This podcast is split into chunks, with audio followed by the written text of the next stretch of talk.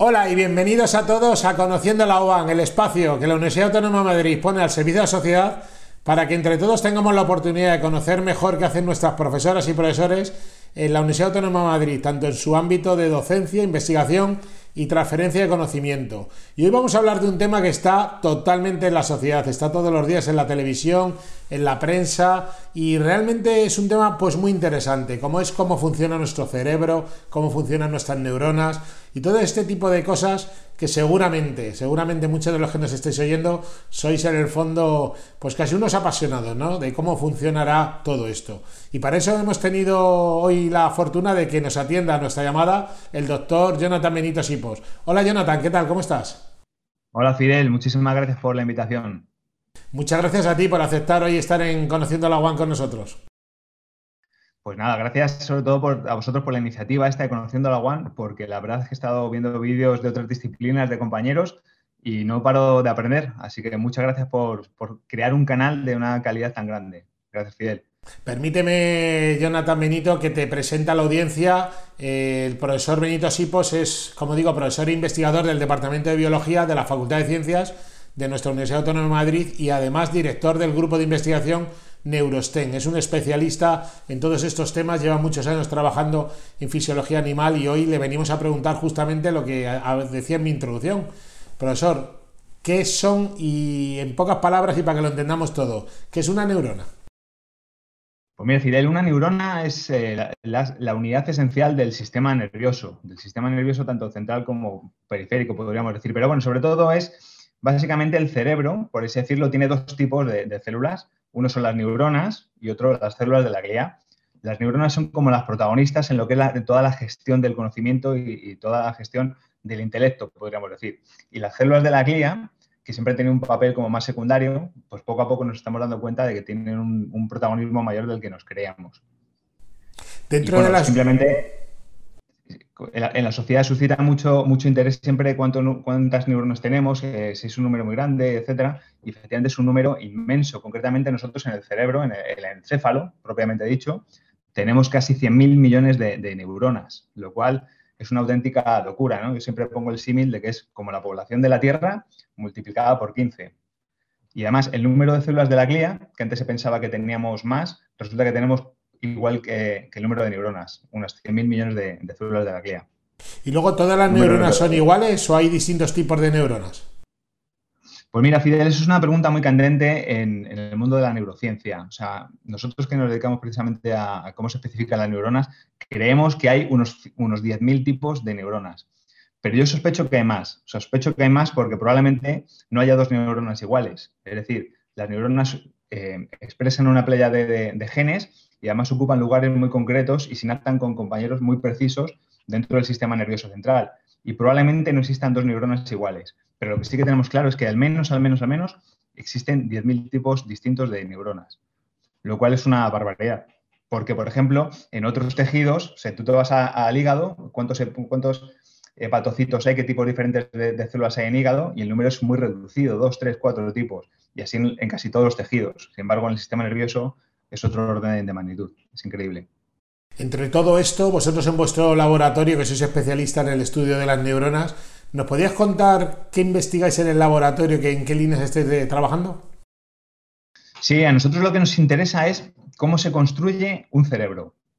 Es decir, cómo a partir de un momento determinado de desarrollo hay una lámina plana, que es como una hoja, y de esa hoja surge lo que podríamos decir, Fidel, fíjate, que es el aparato más sofisticado del universo conocido. Es decir, el cerebro es con mucho el aparato más sofisticado que podamos encontrar. Bueno, pues a nosotros nos interesa cómo a partir de esa lámina plana, de ese, folio, por así decirlo, se genera esa estructura tridimensional que da lugar a algo tan alucinante como, el cerebro. Y nosotros en concreto, porque claro, siempre hay que acotar un poco ese problema, a, a nosotros lo que más nos interesa es saber cómo se construyen las neuronas, es decir, cuál es el mecanismo genético que hace que una neurona exprese, por ejemplo, serotonina y no exprese dopamina. No sé si me he explicado más o menos. Sí, perfectamente, pero claro, para la gente que no se dedica a la investigación, se podría plantear, bueno, ¿y todo esto cómo lo hacéis? Al final, ¿cómo se investiga todo esto? Claro, pues fíjate, siempre tenemos que ir a modelos que sean eh, menos complejos. O sea, por ejemplo, nosotros en el cerebro humano, obviamente, no podemos experimentar, ¿no? Por razones, razones obvias. Entonces vamos a modelos que sean menos complejos, que no sencillos, ¿eh? menos complejos. Entonces vamos eh, disminuyendo hasta el nivel de complejidad de la mosca de la fruta. Nosotros estudiamos con Drosophila melanogaster, la mosca de la fruta, que muchos dirán, bueno, pero ¿qué tiene que ver el cerebro de una mosca con el de un ser humano? Pues mucho, porque lo que es la biología fundamental de construir un cerebro es muy, muy parecida. Entonces vamos y fíjate además, reducimos un poco más el problema y estudiamos el cerebro de los embriones de, las moscas. Entonces, nada, lo que hacemos eh, es básicamente una vez que tenemos ese modelo, marcamos neuronas concretas con una serie de, anticuerpos, de técnicas que se llaman de inmunohistoquímica, y entonces luego lo estudiamos en una batería de mutantes. Entonces, por ejemplo, estudiamos el, mutante X. Si en el mutante X desaparecen nuestras neuronas, sabemos que esas neuronas necesitan del gen X y así sucesivamente. Luego, eh, todo esto supongo que está al alcance de aquellos departamentos o aquellos grupos de investigación que disponen en sus universidades o centros de investigación de una tecnología determinada. ¿Qué tipo de tecnología utilizáis y dispone la Universidad Autónoma de Madrid para poder hacer estas investigaciones? Pues fíjate, Fidel, aquí se juntan una tecnología efectivamente muy, muy, muy puntera y, a la vez tecnología que, a lo mejor te sorprende. Vamos a empezar por, lo más mundano y luego pasamos a, lo más pro, por así decirlo. Fíjate que nosotros todo empieza porque hay que diseccionar el cerebro de un embrión de una mosca que no sé si te haces un poco la idea de lo que es eso, pero eso es más pequeño que la cabeza de un alfiler, es increíblemente pequeño. Entonces, ¿qué tenemos ahí? Pues seres humanos, es decir, nuestros doctorandos o nosotros mismos, con unas agujas de tuxteno que las afilamos por una reacción química, las metemos en un líquido y se quedan eh, afiladas a un nivel increíble. Y eso, con mucha habilidad y entrenamiento, conseguimos diseccionar el cerebro. Luego, esos cerebros, como te decía antes, eh, aplicamos técnicas de inmunosteoquímica, fundamentalmente, es decir, anticuerpos, ahora están de moda con el tema del COVID, ya todo el mundo sabe lo que es un anticuerpo, anticuerpos que reconocen aquellas neuronas que a nosotros nos interesan y luego les ponemos eh, colores eh, con fluorescencia. Y eso lo llevamos a microscopios súper potentes que se llaman microscopios confocales. Además, utilizamos de última generación, que no viene al caso, pero son microscopios que no están al alcance, como tú decías, de, cualquier laboratorio ni de cualquier centro de, de, investigación, solo de los, de los más punteros, por así decirlo. Y luego, bueno, pues luego tratamientos estadísticos de imagen respecto a esas imágenes y tal. Y luego ya simplemente por, cerrar un poco este círculo de metodología, también utilizamos, como casi todos los laboratorios del mundo hoy en día, técnicas de biología molecular y de, bioquímica, claro. No sé si te he respondido un poco al tema. Por, por, supuesto, estáis en, una, en un grupo de investigación además muy potente donde habéis tenido bueno, pues resultados también muy significativos que te preguntaré un poquito más adelante. La Universidad Autónoma de Madrid tiene un largo recorrido en estos estudios. Me gustaría que nos contaras un poco también, estás trabajando en ciencia básica, que se llama, ¿no? Y nosotros siempre hablamos que aquí no hay ciencia ni básica ni aplicada, aquí hay buena ciencia o mala ciencia, ¿no? Y vosotros estáis haciendo muy buena ciencia desde hace muchos años. Pero ¿nos podrías contar qué aplicación inmediata tiene vuestra, vuestra investigación? Efectivamente, hay buena ciencia y mala ciencia. Fíjate, lo que pasa es que es verdad que hay ciencia que está más a las puertas de poder ser aplicada y otra un poquito menos. O sea, nosotros, como tú bien dices, lo que hacemos es biología básica o biología fundamental. La suma de, muchos laboratorios como el nuestro, básicamente al final lo que te permite en un marco de poder aplicar. ¿Cuál es el sueño que nosotros tenemos y que nos gustaría poder aplicar algún día? Pues poder construir neuronas a la carta. Es decir, tú imagínate que tenemos un paciente que tiene Parkinson que, como sabes es una, enfermedad en la que bueno, tienes problemas motores porque se mueren unas neuronas dopaminérgicas en un sitio del cerebro que se llama la sustancia negra. Bueno, pues si tú eres capaz de construir esas neuronas dopaminérgicas, puedes eh, a esa persona, a ese paciente, recuperarle su completa movilidad. Ese es el sueño que tenemos nosotros y esa es la aplicabilidad, pero tristemente no creo que sea inmediata, de nuestra investigación. ¿Y cuál es, como decía antes, cuál es el, avance del que posiblemente te sientas más orgulloso que habéis hecho dentro de, vuestro laboratorio?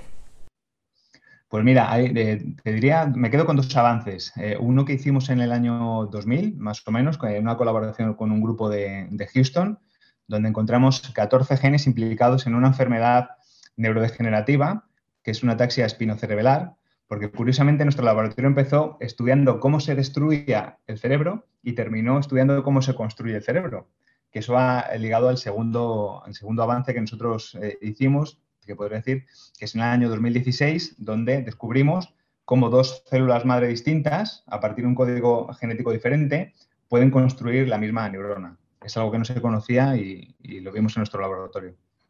La verdad es que todo lo que nos estás hablando es fascinante, el mundo del cerebro, de las neuronas, de al final, ¿no? De enfermedades también neurodegenerativas, al final yo creo que nos ha dado una visión pues muy importante, ¿no? De la utilidad, ¿no? De la ciencia básica para poder llegar algún día a que estas enfermedades poderles ofrecerles algún tipo de solución, ¿no? Efectivamente, y bueno, ojalá se concienciase todo el mundo de la importancia que tiene esta, esta investigación fundamental que llamamos nosotros. Porque, por ejemplo, ahora con el tema del, del, coronavirus, gracias a esta investigación fundamental, las cosas han ido muchísimo más rápido. O sea, la investigación fundamental a veces parece que no tiene una aplicación inmediata hasta que tú lo sabes bien, ¿no? Hasta que de repente se cruzan dos ideas diferentes y surge algo, algo muy potente. Entonces, bueno, nuestro, concretamente nuestro campo, que es algo así como, como muy muy complejo en el sentido de que, bueno, somos muchos grupos intentando entender el cerebro, que es como el cerebro intentándose entender a sí mismo, que es un poco una metafísica, es algo realmente complejo. Entonces, bueno, las aplicaciones más inmediatas probablemente sean, como tú dices, respecto a enfermedades neurodegenerativas, pero luego, bueno, también eh, probablemente haya aplicaciones que ni, ni siquiera nos imaginamos para el tú y yo. Pues desde aquí hacemos un llamamiento ¿no? a esas empresas o instituciones que le pueden interesar abrir nuevas vías de trabajo en el mundo de, del cerebro, las neuronas, de este tipo de enfermedades neurodegenerativas. El grupo del profesor Benito ya colabora con, con, organizaciones muy interesantes, pero desde aquí hacemos ese llamamiento, ¿no? Para aquellos que estén interesados en abrir posibles colaboraciones a futuro con nosotros, que bien contacten con, con el profesor Benito directamente o con la Fundación de la Universidad Autónoma de Madrid, que estaremos encantados. Profesor, le dejo la última palabra para que cierres la conversación tal como tú mejor consideres. Bueno, pues muchísimas gracias, Fidel. Insisto, el agradecimiento por la invitación, porque realmente no existen muchos canales y sobre todo en, castellano donde podamos ver realmente el trabajo que hacen nuestros compañeros en el, día a día. En este caso hemos sido nosotros, pero bueno, ha sido un placer disfrutar pues desde, los físicos, o sea, disciplinas que nunca tenemos la suerte de, porque siempre andamos con el tiempo justo, de, de hablar con ellos, eso que los tenemos relativamente cerca en el campus, pero bueno, gracias a vuestro canal, la verdad que estamos aprendiendo mucho nosotros y yo creo que además es un escaparate estupendo para que toda la sociedad vea un poco lo que hacemos y en qué se, se invierten los presupuestos que ellos mismos están, generando. Así que muchísimas gracias a todos. Muchas gracias a ti. Hoy hemos estado con el doctor Jonathan Benito Sipos, profesor e investigador del Departamento de Biología de la Facultad de Ciencias de la Universidad Autónoma de Madrid, director del Grupo de Investigación NeuroSTEM, hablando de neuronas, cerebros y yo creo que de esa ciencia fundamental, ¿no? Como decía el doctor Benito Asipos, tan importante en nuestro país y que tenemos grupos de primer nivel en España y concretamente en la Universidad Autónoma de Madrid. A todos ustedes les espero en la próxima entrega de Conociendo la UAM. Hasta la próxima.